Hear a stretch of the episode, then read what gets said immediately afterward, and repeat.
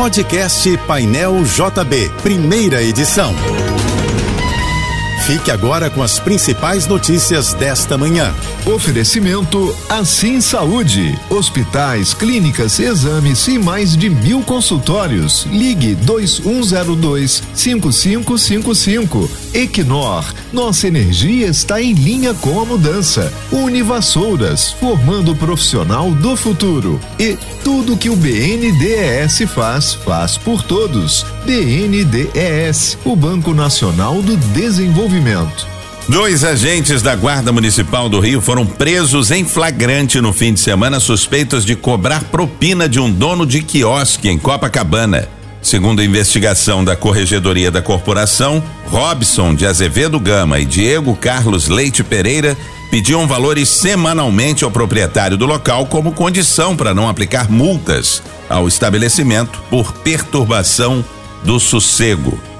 O tempo no Rio de Janeiro nesta segunda-feira será com muitas nuvens e chuva isolada. A temperatura ficará estável. O Instituto Nacional de Meteorologia prevê máxima de 28 graus na capital fluminense. O presidente Luiz Inácio Lula da Silva fará nesta segunda-feira sua primeira viagem internacional desde que realizou uma cirurgia no quadril e nas pálpebras há dois meses.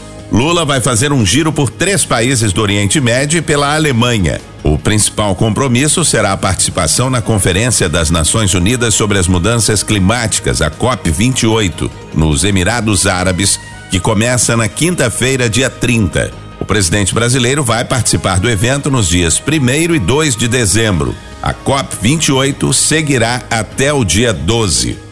Vai começar hoje a primeira fase da matrícula na rede estadual de ensino do Rio de Janeiro para novos alunos, para os que desejam mudar de escola ou os que perderam o prazo de renovação. Serão mais de 80 mil vagas distribuídas em mais de 400 unidades. A pré-matrícula será realizada de forma online a partir das 8 da manhã no site matriculafácil.rj.gov.br. Se o responsável não tiver acesso à internet, poderá comparecer à unidade escolar para realizar a renovação. O prazo das inscrições vai até o dia 14 de dezembro.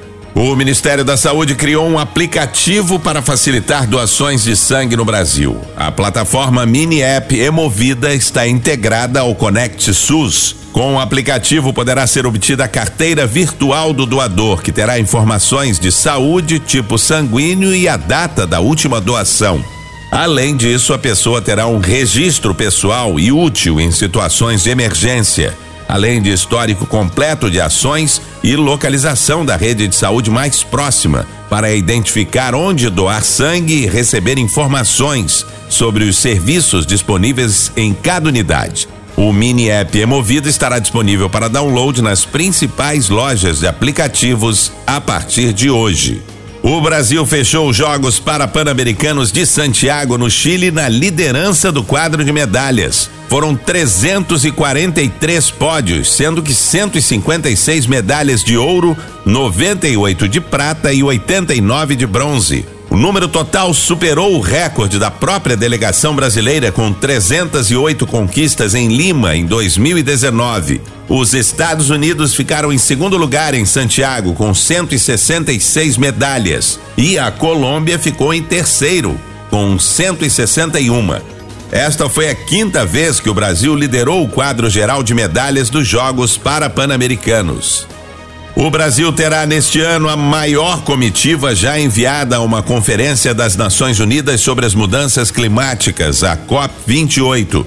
Segundo o Ministério das Relações Exteriores, 2.400 brasileiros se inscreveram para participar da cúpula da ONU, que vai acontecer entre a quinta-feira desta semana e o dia 12 de dezembro em Dubai, nos Emirados Árabes. A comitiva brasileira será formada por empresários, cientistas, ativistas e políticos. O grupo contará com pelo menos 12 ministros, entre eles a ministra do Meio Ambiente, Marina Silva, e o ministro da Fazenda, Fernando Haddad. O presidente Luiz Inácio Lula da Silva também vai para Dubai e participará da COP28 nos primeiros dias do evento. A Marinha do Brasil convidou comandantes de fuzileiros navais da China, de Portugal, dos Estados Unidos e de outros seis países para um congresso que vai acontecer nesta semana no Rio de Janeiro. O quarto simpósio do Corpo de Fuzileiros Navais começa hoje e vai até sexta-feira no Complexo Naval da Ilha do Governador. O objetivo do encontro é trocar experiências entre forças internacionais a fim de atualizar o planejamento estratégico da Marinha Brasileira. Termina hoje o prazo para o fim da pausa nos bombardeios entre Israel e o grupo islâmico Hamas. A trégua começou na sexta-feira e 175 reféns e prisioneiros já foram libertados pelos dois lados do conflito como parte do acordo. O cessar-fogo estabeleceu ainda que centenas de caminhões pudessem atravessar a fronteira entre a faixa de Gaza e o Egito para levar suprimentos aos civis no território palestino. O grupo Hamas informou que pretende prolongar a trégua com Israel por mais alguns dias. O Rio de Janeiro vai sediar amanhã o Oscar da Gastronomia. Pela primeira vez, o Latin America's 50 Best Restaurants será realizado no Brasil.